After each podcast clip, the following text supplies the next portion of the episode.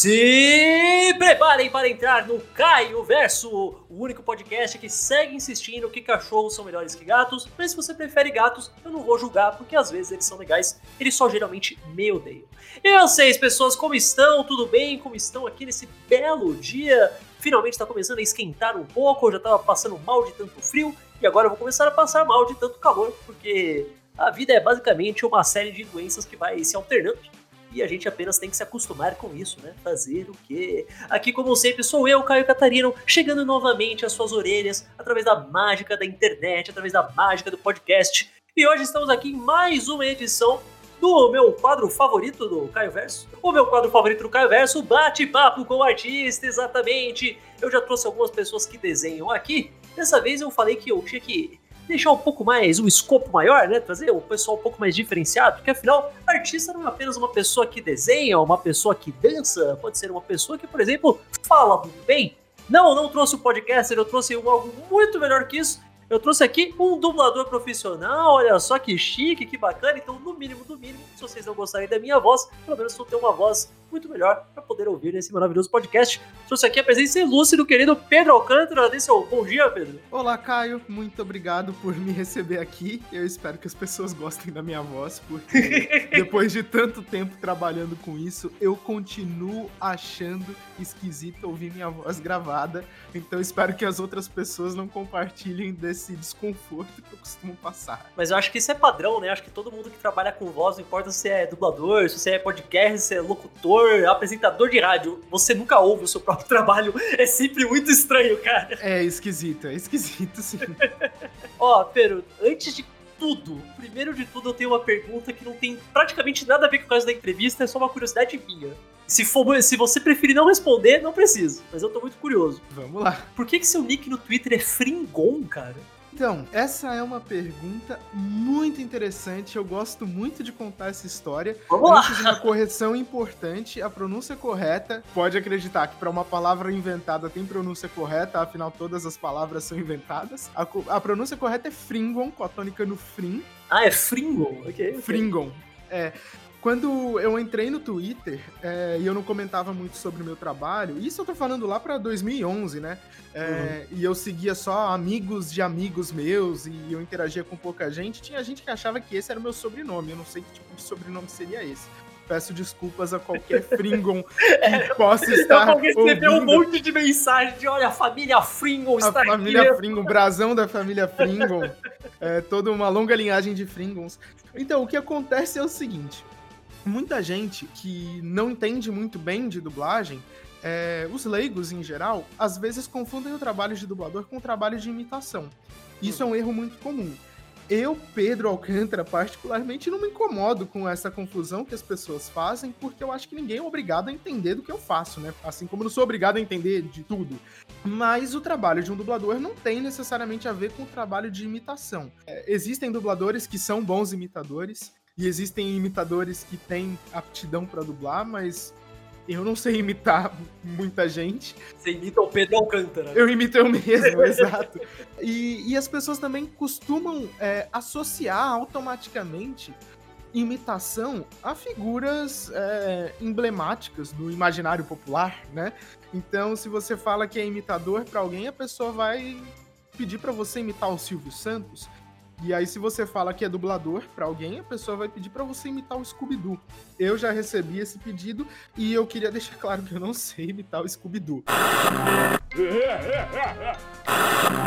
Mas, e aí tinha uma vizinha minha que descobriu que eu trabalhava com dublagem, e um dia eu tava na minha rua, andando na calçada, sei lá, voltando para casa, saindo de casa, qualquer coisa assim, e ela tava com uma amiga dela. E ela me viu e ela me puxou pelo braço e ela disse pra amiga dela: Olha, ele é dos Fringon. Que? pois é, essa foi exatamente a minha reação. Fiquei meio sem graça. Daí eu falei: É, eu trabalho com dublagem. E, ah, que legal, bacana. E cada um seguiu o seu caminho.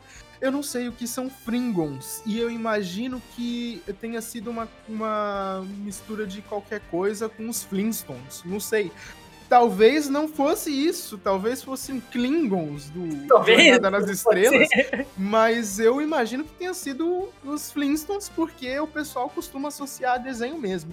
E eu não sei imitar os Fringons, a não ser que os Fringons sejam eu mesmo. É, e eu só sei que isso faz muito tempo, tá? Isso daí aconteceu quando eu tava na escola ainda, no ensino médio.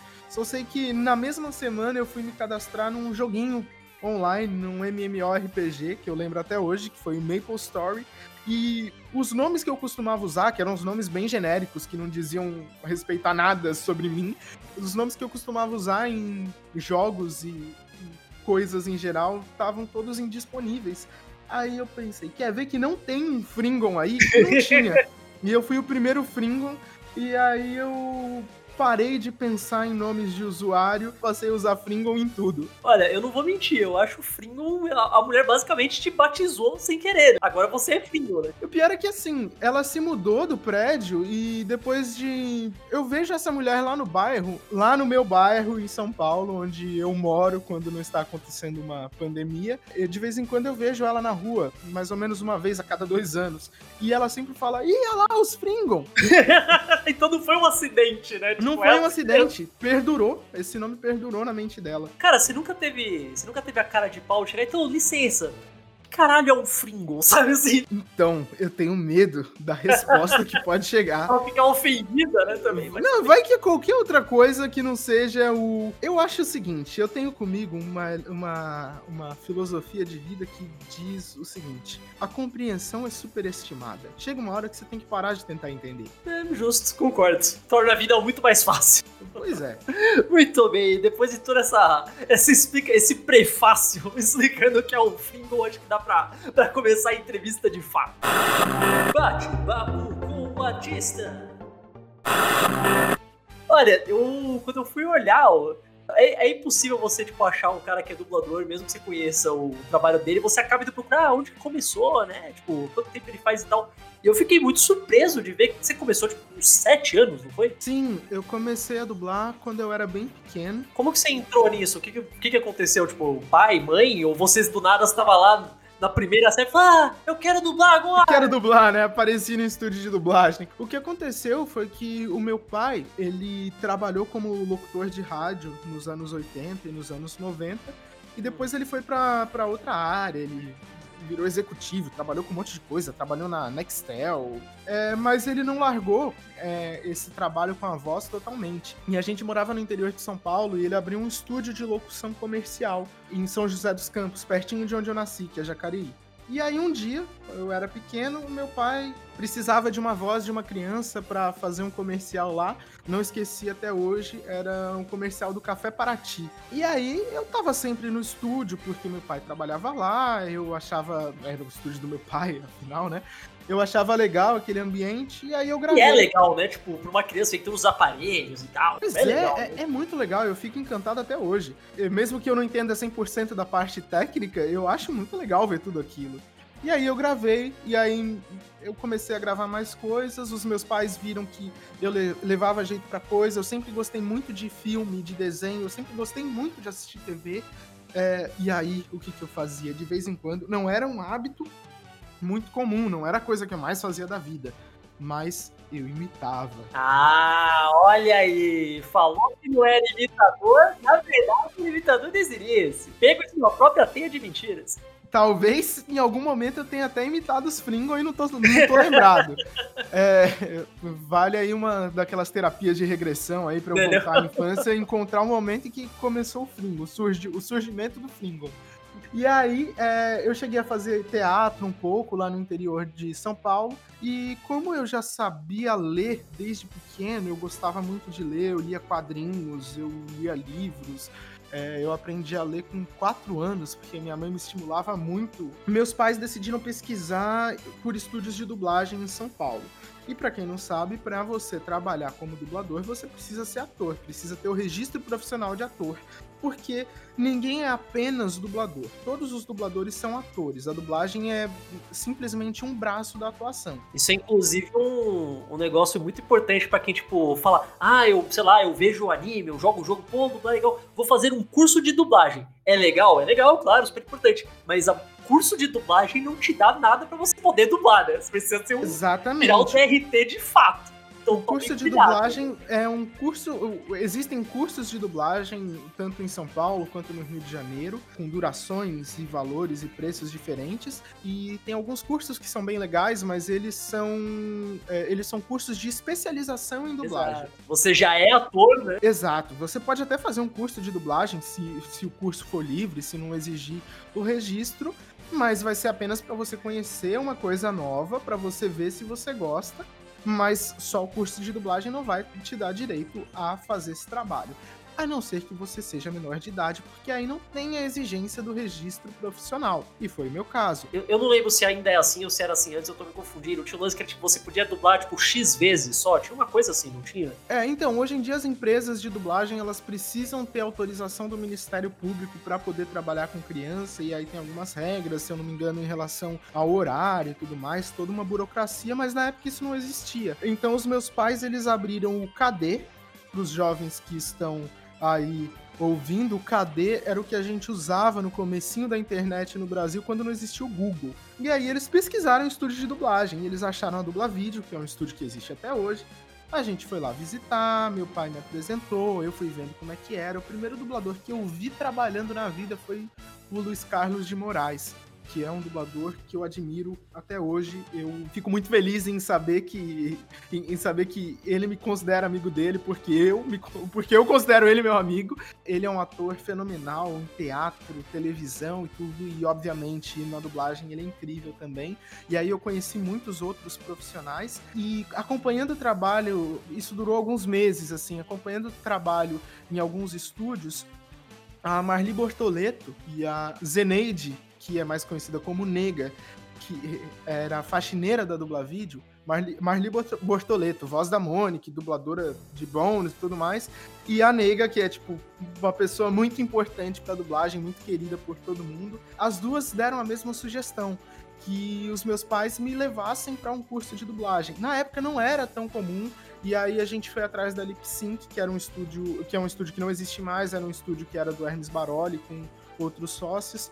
E aí eles falaram que eles não tinham curso infantil, mas eles acabaram criando uma turma ali e, e, aí eu fiz o curso de dublagem. E meu pai também fez o curso de dublagem. Só ah, que, que legal. tem uma coisa curiosa. Meu ah. pai não tinha DRT de ator. Então ele e eu não precisava. Então eu comecei a dublar e o meu pai foi fazer teatro. E aí, e aí o meu pai começou a dublar depois de mim, o que é uma coisa curiosa, porque geralmente é o contrário. Sim, né? O pai puxa o filho geralmente, né? Pois é. Então, por mais que meu pai já tivesse uma carreira como profissional da voz e por mais que ele tenha adentrado no mundo da dublagem ao mesmo tempo que eu, o, a trajetória que ele tomou foi um pouquinho mais longa. E aí, é, o que, que aconteceu que me favoreceu? O curso que eu fiz tinha nove alunos, eu, é, incluindo eu. E desse curso, quatro alunos continuam dublando até hoje todo mundo ali mandava muito bem. De verdade, eu acho que todo mundo tinha potencial. Mas era aquela coisa de os pais colocaram mais pra, como hobby, sabe? Só porque você coloca seu filho na escolinha de futebol não quer dizer que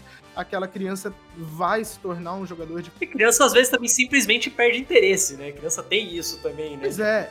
E também a dublagem é uma coisa que exige muita dedicação. E quando você é criança, os pais também precisam se sacrificar muito é, para levar para lá e para cá, para te levar para todos os estúdios. Então, das nove crianças, quatro continuam dublando até hoje. É, eu, a Flora Paulita, a Agatha Paulita, que é a irmã dela, e a Tessa Morim. A Tessa Morim também fez bastante coisa para cinema, ela fez aquele filme Hoje Eu Quero Voltar Sozinho, que tinha o curta Hoje Eu Não Quero Voltar Sozinho, tem, tem é. essa inversão de nome. É. Hoje ela tá, e ela tá morando nos Estados Unidos agora. E nós começamos juntos. Mas aí, olha só que curioso: três meninas e um menino. Então, o outro menino que dublava naquela época era o Thiago Kepelmeier, só que ele já estava mudando de voz. Então, eu não tinha tanta concorrência assim. E naquela época, surgiu uma tendência é, dos clientes começarem a exigir que crianças fossem dubladas por criança isso diminuiu um pouco os adultos que faziam voz caricata de criança. Que era a base desde sempre, né? Tipo, Sim. coisa mais cascuda, geralmente, inclusive, até mulher que consegue enganar mais. Pois é, e a gente tem colegas que fazem isso muito bem. É, não é uma coisa que é sempre ruim, muitas vezes funciona, mas os clientes queriam criança dublando criança.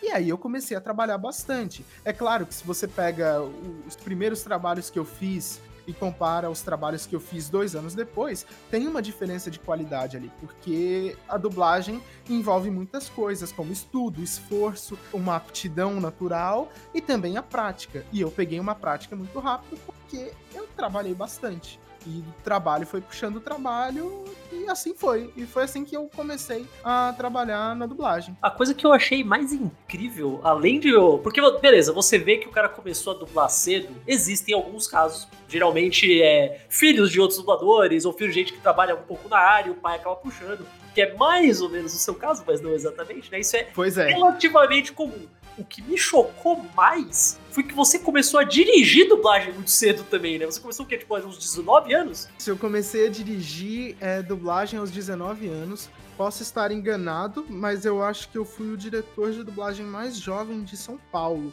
Cara. Se eu não me engano, Peterson Adriano, lá no Rio, começou a dirigir um pouquinho mais novo, mas não é uma coisa que acontece todo dia. Sim, é difícil. Dá pra gente citar as pessoas que passaram por isso aqui muito fácil, dá pra contar nos dedos de uma mão. Eu imagino que você, praticamente toda vez que você dirige, você dirige pessoas mais velhas que você. Pelo menos no começo, Sim. com certeza, né? Sim, o que aconteceu foi que a Luciane Andreotti, dona de um estúdio chamado Wood Video, que agora se chama Universal Sinergia, é uma empresa que trabalha muito para Globo, é, fez algumas coisas para Bandeirantes, trabalha muito pro, pro Telecine, Globosat em geral e para California Filmes. Uhum. Ela precisava de um diretor e eu tava com pouco trabalho na época e ela precisava de um tradutor também. Eu estava começando a traduzir para dublagem. Os primeiros trabalhos de tradução que eu fiz foram para um estúdio que não existe mais, chamado CBS, e para o de vídeo, para Luciene. Ela estava precisando de um tradutor, ela teve problemas de saúde e ela também, ela também é diretora de dublagem. E ela precisava de um outro diretor tinham acabado de surgir algumas regras para a direção de dublagem, que é uma coisa que de tempos em tempos acaba mudando, e naquele momento precisava cumprir aquelas regras. Por acaso, eu estava dentro de todas as exigências ali. Eu sei que uma das exigências é de tempo também, você precisa ter, tipo, tantos anos dublando, tantos personagens Sim. de protagonista, né? De personagem principal e tal. Tem umas Naquele momento precisava de no mínimo sete anos de experiência. E eu comecei a dublar com sete anos, eu tinha 19 Isso sobrava, né? E aí o primeiro trabalho, eu já estava traduzindo algumas coisas para ela. E aí ela falou, Pedro, eu queria que você começasse a dirigir para mim. Eu falei, beleza, tudo bem. Eu me senti um pouco inseguro, não sabia, claro. não sabia se, eu, se eu ia levar jeito para aquilo, porque não é só questão de você saber dublar, você tem que ter uma visão cênica da coisa. Você tem que saber o que você quer e tem que saber pedir pro dublador. E a mão firme, né? Além de tudo isso. Poder chegar a virar é. pro. Imagina, eu, eu não consigo nem imaginar como deve ser virar por, sei lá, um cara de 50 anos, você tendo 19 e falar, então ficou ruim, faz de novo. Eu não consigo nem imaginar. É que os dubladores mais experientes são os mais fáceis de você dirigir. É mesmo? Eles confiam que você sabe o que tá fazendo e eles respeitam muito bem a direção. Esse era um receio que eu tinha. E aí ela falou: Pedro, eu vou dirigir um filme e você vai ficar acompanhando. Vai ser, essa semana você vai acompanhar o trabalho de, de direção para você entender como é que é. Eu falei, tudo bem. Aí eu cheguei lá no dia, puxei uma cadeira, sentei do lado dela, e aí a dubladora que ia gravar era a Kate Kelly. Não esqueço do filme que ela foi dublar, que era um filme chamado Adult World. É um filme, era um filme de comédia e drama que, sobre uma menina que queria ser escritora e ela não sabia nada da vida e nada dava certo, ela brigava com os pais e para viver sozinha e se sustentar, ela, ia, ela acabava indo trabalhar numa sex shop. Isso rendia muitas situações constrangedoras para ela e ao mesmo tempo fez ela aprender, ela conviveu com pessoas diferentes e ela aprendeu sobre a vida dela, enfim. E eu tô é. falando isso, por que, que eu tô contando a história do filme? Porque faz parte do trabalho de direção de dublagem você conhecer o produto.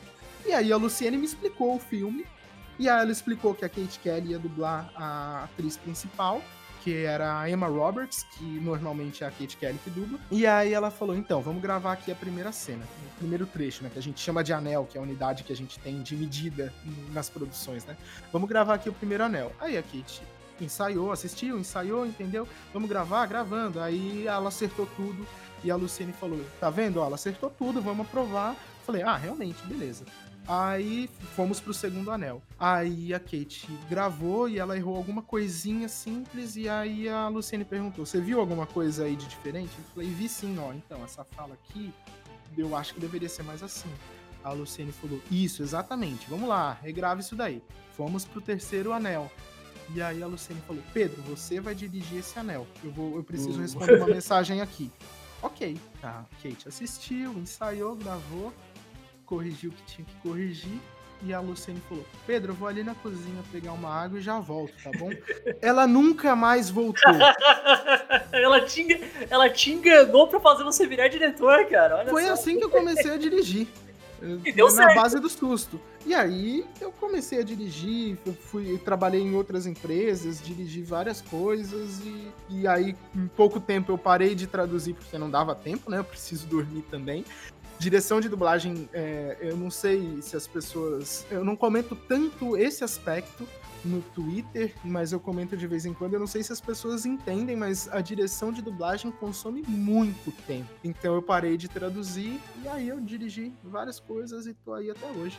Você acha que a, a essa altura do campeonato, hoje, tipo agora, nesse exato momento, você gosta mais de dublar ou de dirigir dublagem? Então, dublar é uma coisa que não me deixa cansado.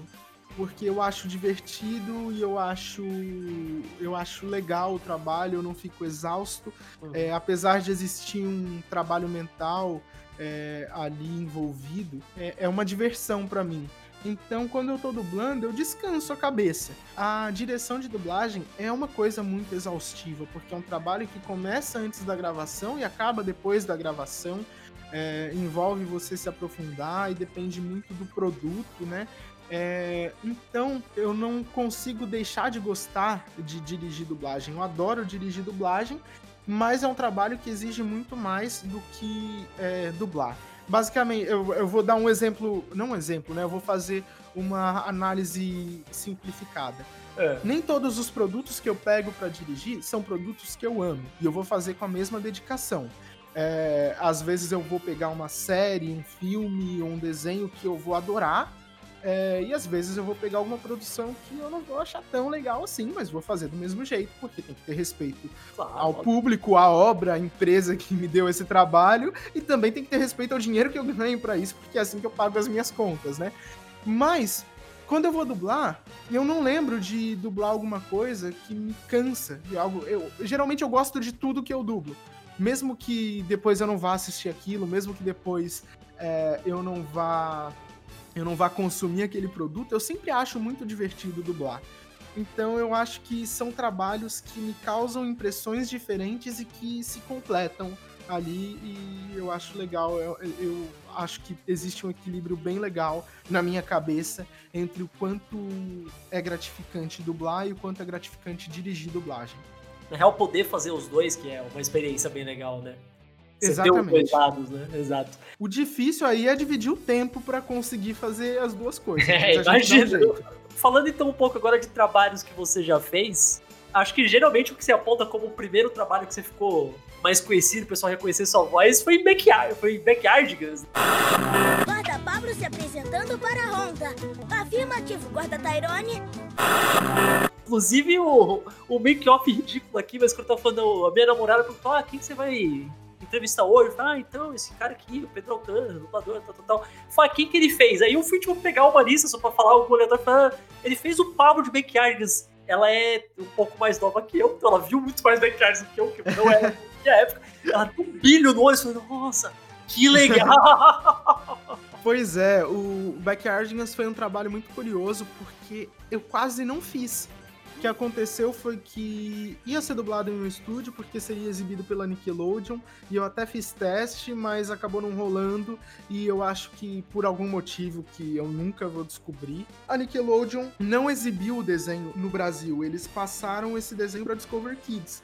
E aí foi para Ah. outro estúdio é, onde as produções da Discovery eram dubladas. E aí eu até fiz teste, eu acho que eu fiz teste pro Tyrone, se eu não me engano.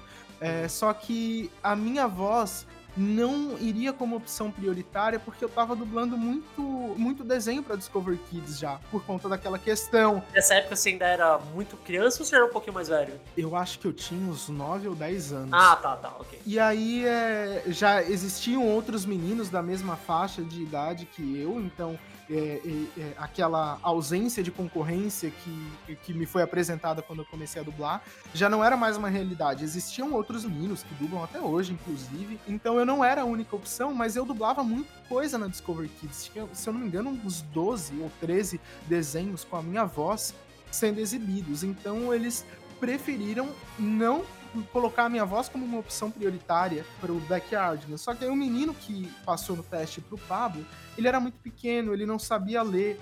E então o diretor, que era o Orlando Vigiani, tinha que ler as falas para ele, eles tinham que fazer é, uma fala de cada vez. E tem muita coisa na arte, né, e na atuação e na interpretação que é subjetiva, só que tem as coisas que não são subjetivas e o prazo é uma delas. Sim, então né? não era viável e aí eles entraram em contato com a Discovery e falaram: "E aí, como é que a gente faz?"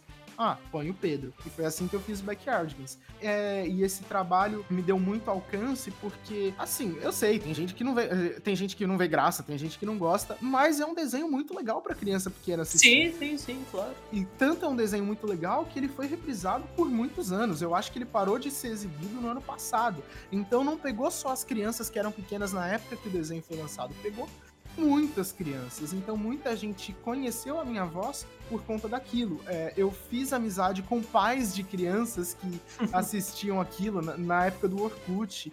E foi na mesma época que eu dublei Lazy Town, que não foi exibido por tanto tempo assim, mas que tinha um público bem forte na época, tanto que o pessoal que assistiu na época lembra com carinho até hoje, virou meme e tudo mais. É. Eu, dublava, eu dublava o Zig do Lazy Town.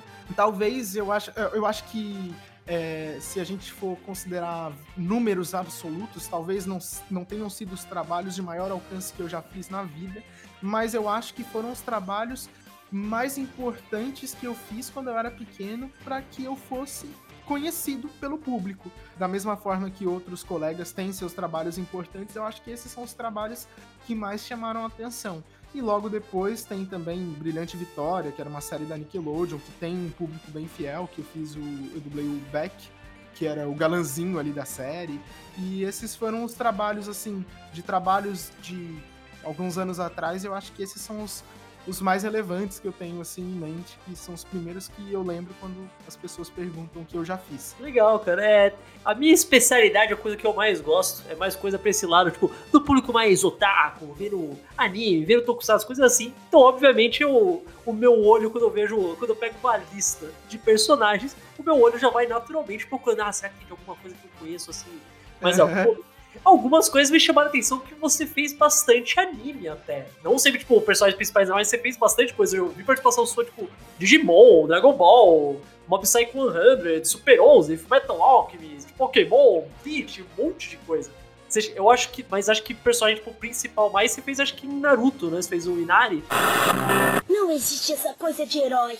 Você só tem ideias estúpidas! Eu acho que o personagem tem o Inari que eu fiz, que tem, tem bastante tem bastante importância ali naquele arco do, do Zabuza, não é?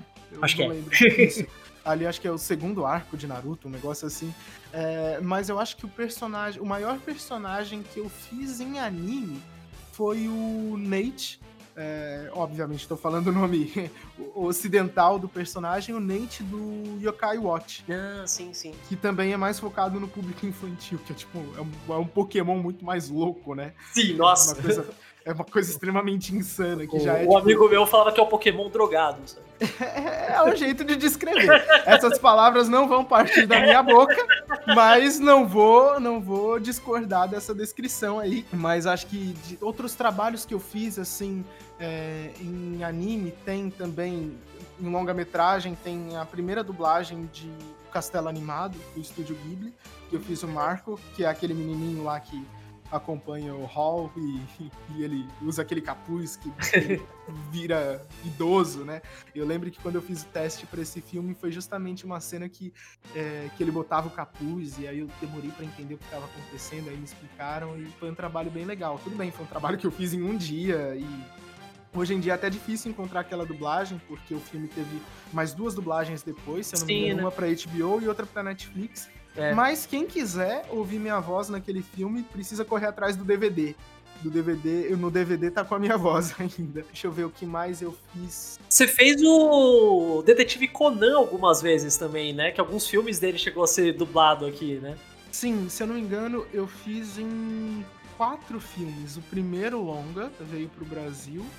E aí eu fiz uns outros dois filmes que eu não vou lembrar os subtítulos, mas eu acho que era tipo o filme 18 e o 19, ou 19 e 20, não sei. E também fiz um. Eu dublei um crossover dele com o Lupin. Ah, é verdade. O Lupin era o Yuri Chesman até, se eu não me engano, não era? Isso. É, né? Isso. Isso é, engra- é engraçado, né? Tipo, é uma... Tipo, quem conhece anime bem sabe que, tipo, Detective Conan é uma série gigantesca no Japão. Tem, tipo, 900 e tantos episódios, 200. É, é o Doctor Who do Japão, Sim, né? Exato. E nunca conseguiu sair tanto de lá, né? Che- Chegou a ter vários episódios em inglês e tal, mas também parou. E daí agora que os filmes começaram a chegar pra ser dublados aqui, mas é engraçado, né? Cara, se aquilo viesse pro Brasil, minhas contas estavam pagas até o fim da minha vida, né? Você podia parar de dublar todo o resto, fazer só É. Conan já tava bom, né? Talvez eu precisasse parar de dublar todo o resto, porque eu não ia ter tempo pra fazer mais nada, né? Você tinha comentado do Brilhante Vitória, falando em outra série live action em na Nickelodeon, você fez o Ranger Vermelho e Power Rangers Dino Charge, não era? É hora de morfar!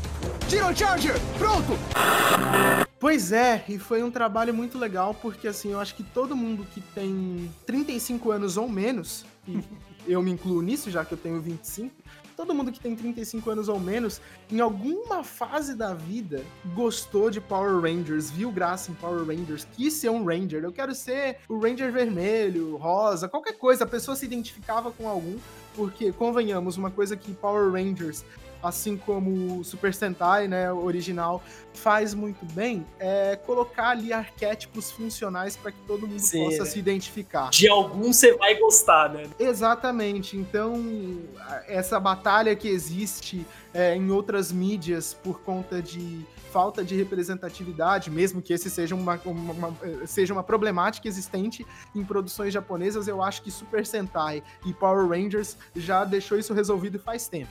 Todo mundo vai se sentir representado em algum momento ali em Power Rangers, o que é uma coisa muito bacana, mesmo que seja uma coisinha, é uma coisa simples, é uma coisa inocente e tudo mais, mas é uma coisa muito divertida. E aí eu fiz o teste. Se eu não me engano, eu não fiz o teste pro vermelho. Eu não, acho que eu fiz o teste pro Ranger vermelho e pro Ranger verde. E eu achei que eu teria mais chances de, de passar no teste pro Ranger verde. Mas não, eu fui aprovado pro Ranger vermelho e foi uma emoção muito grande pra mim, claro, né? Porque... É muito diferente, porque é, Power Rangers, principalmente, mais ainda do que outras séries, tem muito aquela tem muita reação, né?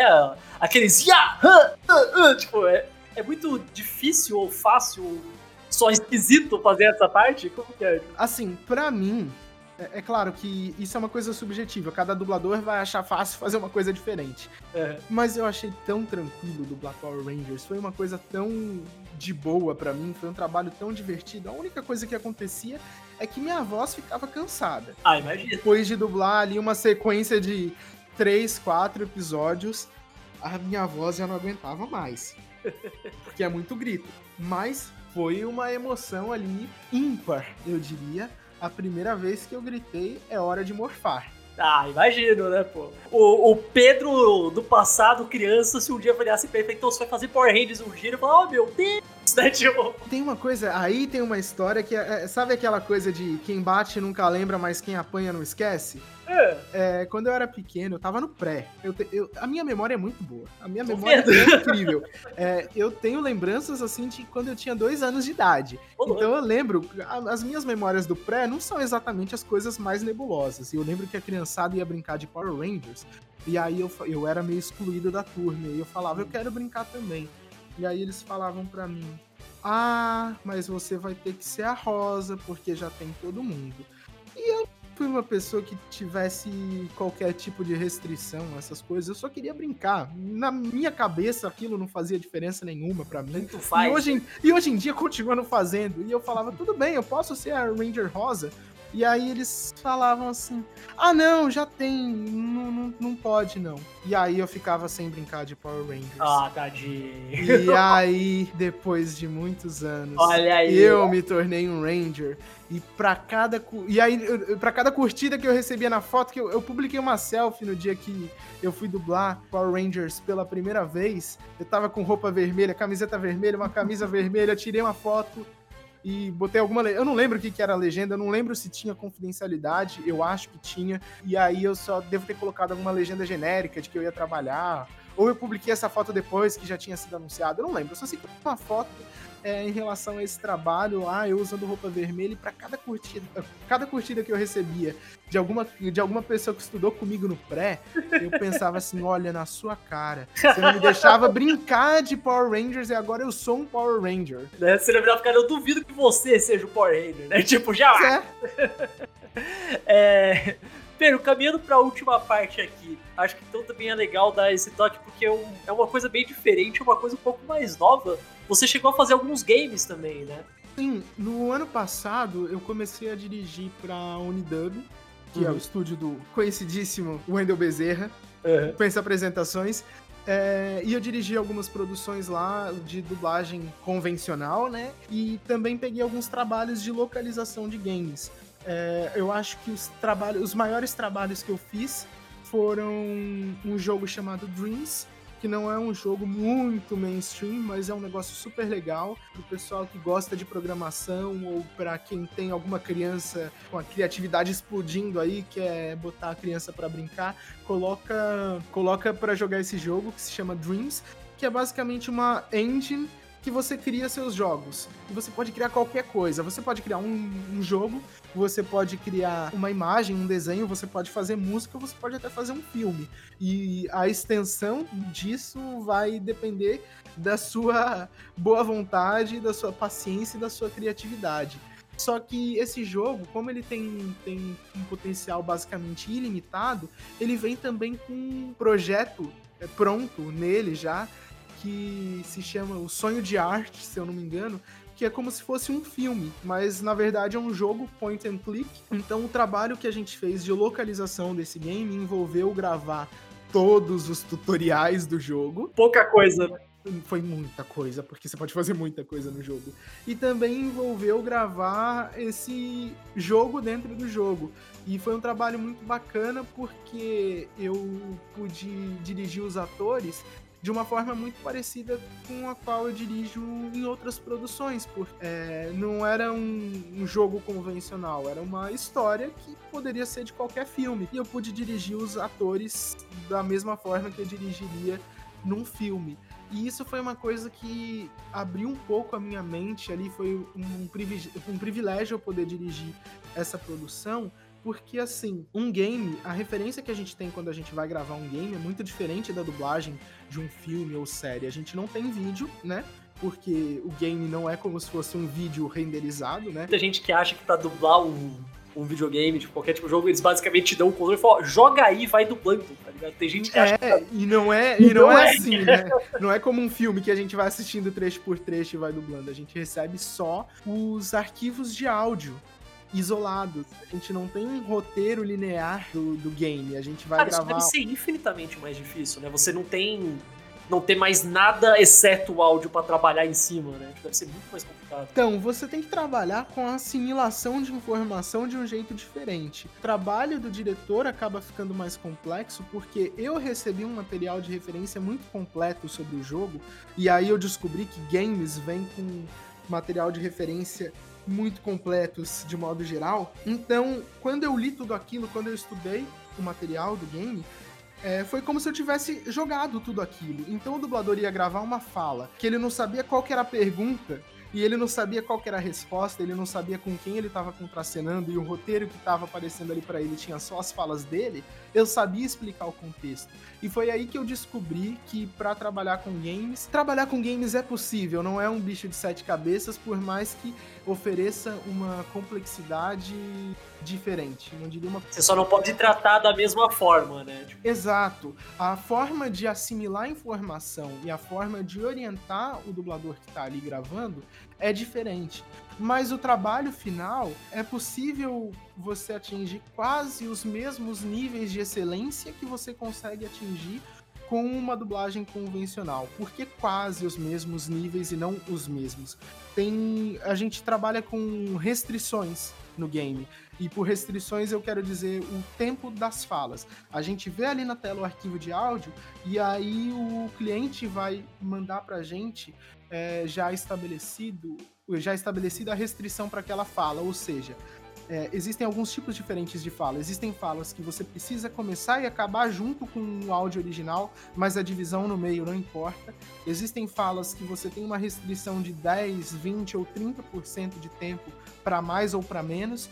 E existem as falas que você tem que fazer sincronizado com o áudio original, inclusive respeitando respirações e pausas, tudo que o voice actor fez ali no original. E o que vai definir quais são essas restrições são as situações em que aquelas falas acontecem no jogo. Por exemplo, fala em game, você não vê a boca do personagem, porque o personagem tá correndo ali. Então você vai ter uma restrição de 20 a 30%, ou você vai ter uma restrição de começo e fim, mas o miolo não importa, porque o que importa é a interação, porque outra pessoa vai responder e as falas não podem se atravessar. São muito mais detalhes. Só que aí você tem as cutscenes, que são os momentos em que vão aparecer aquelas falas que você tem que fazer tudo igual. E por que, que você não vai ter aquela precisão tão correta? Porque se você, porque os fonemas dos idiomas funcionam de jeitos diferentes. Então, se você seguir o sincronismo do áudio de um idioma, talvez as falas fiquem um pouco maiores ou um pouco mais curtas do que o movimento labial. E isso é uma coisa que a gente pode trabalhar quando a gente tem o vídeo e é uma coisa que a gente não pode trabalhar quando a gente tem só o áudio. A gente tem que seguir a referência do áudio, e a referência do áudio nem sempre vai ser aquilo que a gente precisa ou aquilo que a gente gostaria de ver na imagem finalizada. Mas dentro das restrições que a gente tem, a gente vai trabalhando para conseguir tornar aquela experiência o mais agradável possível. E aí eu entro no último trabalho que eu fiz de localização de game, que foi lançado recentemente, do qual estou muito orgulhoso e estou muito feliz de ter participado, que foi Ghost of Tsushima. Viver, lutar e morrer com honra. Por que, que esse trabalho foi diferente? O material de referência que eu recebi foi muito, muito, muito bonito, muito completo. Eu vi, eu recebi alguns vídeos dos atores lá fazendo a captura de movimento, que é justamente a referência, a referência visual que a gente não tem, né? Pensei que a Bíblia dos caras é basicamente, tipo, sabe, um arquivo em PDF escrito algumas coisas, não até coisa em vídeo e tal, tipo, é bem completo mesmo. Normalmente, então, isso varia muito de cliente para cliente, de projeto para projeto, mas nesse daí eu recebi alguns vídeos recebi a ficha dos personagens, é, dos personagens centrais, recebi as fichas dos personagens principais de cada missão e recebi também uma ficha resumida de personagens menores. E isso me deu uma noção muito grande do que estava acontecendo no jogo. Mas que isso só tivesse te dado uma cópia do jogo para jogar antes, né? Pois é, eu senti que eu já estava jogando o jogo. E além disso, a gente recebeu também outras coisas muito legais, que foram, como eu já citei, os vídeos, não todos, foram, foi pouquinha coisa, mas foi o suficiente para entender o tom da coisa, né? Porque o tom de voz é uma coisa muito importante. Quanto a gente uhum. vai projetar, ou quanto a gente vai falar baixo, é, a gente precisa ter uma noção do ambiente em que aquilo está sendo falado e muitas vezes ouvir o áudio original não entrega isso logo de cara, porque cada idioma funciona de um jeito diferente até para isso. E ter visto um vídeo de como foi a interpretação, de como era o gestual dos caras, é, deu uma noção muito legal para eu poder dirigir esse aspecto também.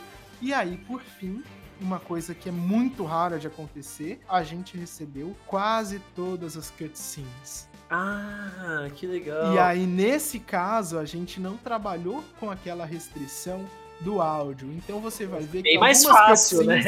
Exato. Você vai ver que algumas cutscenes, o movimento labial tá bacana, mas tem aquela coisinha ali de que tá um pouquinho fora porque é a limitação contra a qual a gente não pode lutar.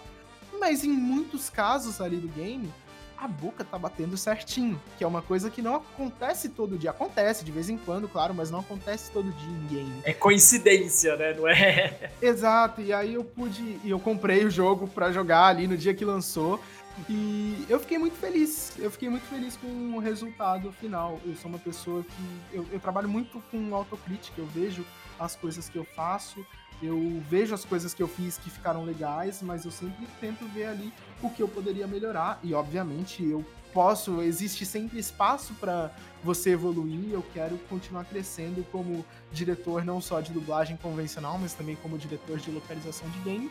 Mas eu fiquei muito feliz e muito orgulhoso ali do resultado final. Fiquei muito feliz e, e agradeço, claro, a todos os envolvidos, do elenco, né? Eu não, não, poderia aqui citar todo o elenco porque é muita gente envolvida, mas agradecimento especial ao Cassiano Ávila, que foi o protagonista, a Carol Valença e também ao Mauro Ramos, que fizeram ali três personagens bem importantes, mas eu estendo esse agradecimento a todo mundo, mas queria também agradecer ao Tutu, que foi o técnico de captação que trabalhou comigo. Eu vou mandar esse podcast para ele ouvir depois. Opa! Também, também queria agradecer ao Glauco Marques, que é outro diretor lá da Unidub, que assumiu o projeto depois que eu precisei dirigir outras produções, então ele dirigiu também esse projeto. E também queria agradecer ao Ademir Rodrigues, que foi o técnico de captação que trabalhou com ele, também a Nathalie é, da produção da Unidub e a Aline da Unidub, que foram as pessoas que confiaram em mim para trabalhar nesse projeto. E eu tô muito feliz, espero que todo mundo goste também desse jogo. Espero que as pessoas não gostem só do jogo, mas também da experiência de jogar esse jogo em português. Eu não tenho aonde jogar ainda, mas eu te garanto que assim que eu tiver, eu te dou um review, tá? Mas por enquanto por não favor. tenho jogar. Assim que eu tiver, eu, eu te dou um toque e falo, se tá bonito, mas tenho certeza que tá ótimo. Olha, Pedro, eu acho que então já deu pra dar um um geral bem legal da sua carreira, obra, desde os 7 anos de idade até agora, né? Deu pra dar um geralzão das coisas que você Eu, geralmente eu termino isso falando pra você dar o considerações final e tal, mas você já deu, a, já deu até os seus agradecimentos antes mesmo de eu falar, então foi mais prático. Já foi assim direto. Pode daí, então, faz o, faz o seu jabá, onde o pessoal pode te encontrar nas redes sociais, onde o pessoal pode ver as coisas que você trabalha, onde o pessoal pode te achar. O pessoal que tiver aí Twitter pode voltar lá no, no começo da conversa, onde eu expliquei a história do meu nome de usuário do Twitter. É, o Caio achou que seria uma pergunta só para quebrar o gelo, começar a conversa, que não teria nada a ver com dublagem, mas surpreendentemente tinha. Quem diria? E vocês podem me seguir lá no Twitter, Fringon. É, lá eu faço muitas piadas bem toscas. É, comento sobre as coisas das quais eu sou fã, não necessariamente coisas que eu dublei. Então não entendam comentários de fã como comentários de dublador. E também falo sobre os meus trabalhos, eu divulgo ali os meus trabalhos. Então, se vocês quiserem ver uh, essa lista que o Caio mencionou mais cedo, vocês podem ver lá no meu Twitter que tem os trabalhos que eu acho mais legais ou que eu considero mais importantes. Vocês podem também ouvir dois podcasts dos quais eu participo. Se você é fã de Doctor Who ou tem interesse em conhecer a série, você pode ir atrás do Transalorcast, tá lá no, no Twitter, arroba Transalorblog. E também tem o Continuum, C-O-N-N-T-I N-U-U-M. É um podcast de ficção a gente tem audiodramas, eh, tá no Spotify e você pode ouvir no Spotify também, assim como o Transalorcast. Tem contos ali, geralmente são historinhas curtas que duram de 10 a 20 minutos. De vez em quando tem alguns textos pessoais, é, mas normalmente tem ali histórias de ficção ou histórias mais sinistras, mais de terror. E se você tiver a fim de embarcar em alguns dos nossos sonhos, né? Porque a gente diz ali que é, a gente diz que é um depósito de sonhos e devaneios. É, se alguém quiser embarcar nessa viagem, só ir atrás do contínuo. E se vocês quiserem seguir também lá no Twitter, tem uh, o perfil HQGaroa, que é um projeto que está sendo retomado agora talvez logo logo a gente tenha notícias sobre ele. É, é um projeto de HQ que eu tenho com o Gabriel Guerra, que é um amigo meu, que é uma coisa que a gente teve ideia há muito tempo e a gente está se aprofundando finalmente agora. Quem sabe vocês vão poder ouvir notícias desse projeto aí logo em breve. E aí vocês entendem por que eu tô sempre cansado, né? muito bem, valeu então, Pedro. Muito legal sua participação. Deu para dar uma para dar uma aula aqui falando como funcionam várias coisas também, dando um geral sobre a sua carreira. E vocês, pessoas que estão ouvindo, vocês já conheciam o trabalho do Pedro, já tinham ouvido alguma coisa? Vocês viam Backyardigans quando eram pequenos? Viram Naruto? Viram Power Rangers? Sei lá, alguma coisa Vocês deles. já xingaram Backyardigans por terem sido obrigados a assistir com algum priminho, priminha? acontece. Ou você era o primo enchendo o saco pra ver o Backyardigans? Vai saber. Todas as possibilidades. Manda ali pra gente que eu vou ler todos os comentários. Pode mandar lá no nosso e-mail no caioversopodcast.gmail.com Pode encontrar direto o Caio no Twitter, no arroba Catarino Caio. Pode falar com a gente na página do Facebook, no Ed Caio Verso, no Instagram também, no arroba Caio Verso. Tudo vocês podem encontrar o Caio Verso no Spotify. A gente tá no Anchor agora, que bota a gente todas as coisas possíveis para ouvir, então é muito fácil. Procurando o Caio Verso no seu dispositivo para procurar podcast favorito, vocês vão achar a gente fácil. Eu falo a gente, mas sou só eu, né? Pode me achar muito fácil. É... Valeu então todo mundo, valeu Pedro, valeu galera, tchau!